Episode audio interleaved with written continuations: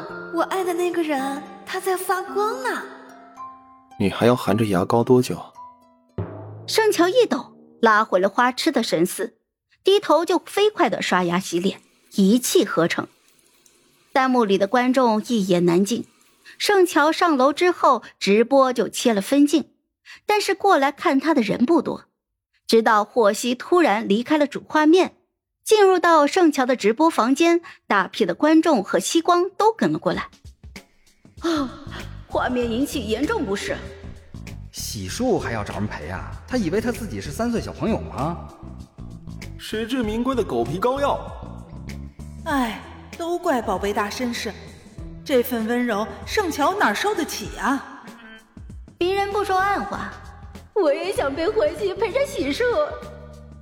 明人不说暗话啊！刚才盛乔打电话叫的是钟深，是你家霍希自己要求上来的，这也能怪到盛乔头上？无语了。我瞧，刚才明显就被恐怖片给吓到了，脸色都变了。叫朋友来陪他不可以吗？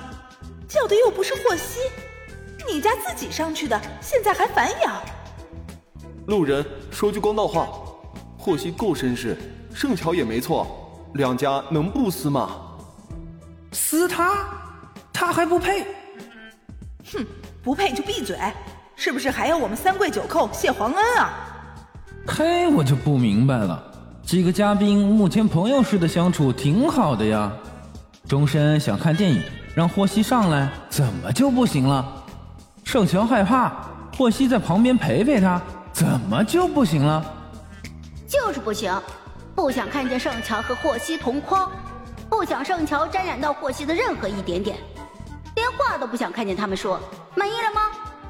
就是讨厌盛乔，忍着吃苍蝇的恶心，在看他和霍希的互动，我还不能抱怨两句了。盛乔到底什么时候解约，然后滚出娱乐圈？等他滚出娱乐圈那天。我要请个舞狮团去霍希工作室外面敲锣庆祝。西光对于盛乔的厌恶憎恨，那真是深入骨髓了。洗漱完毕之后，盛乔回到了房间，霍希缓步的走在了后面。经过门口的时候，淡声说道：“早点休息。”“嗯，霍希，晚安。”“晚安。”回到房间，方才的恐惧感已经消退了不少。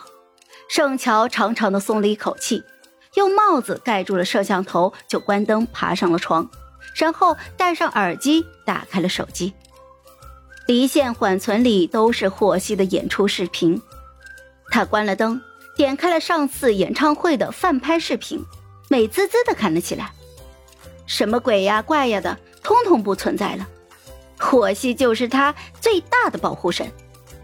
明明如今已经换了一种身份，天天都能待在霍希的身边了，能看见他，能和他说话了。可此时看着视频里面舞台上那个发光的人，他却觉得这才是离他最近的时候。不用掩藏，也不用压抑，这是他最喜欢的人，而他也只是霍希的粉丝，这才是最好的距离。如今成了圣乔，连喜欢都要隐藏了。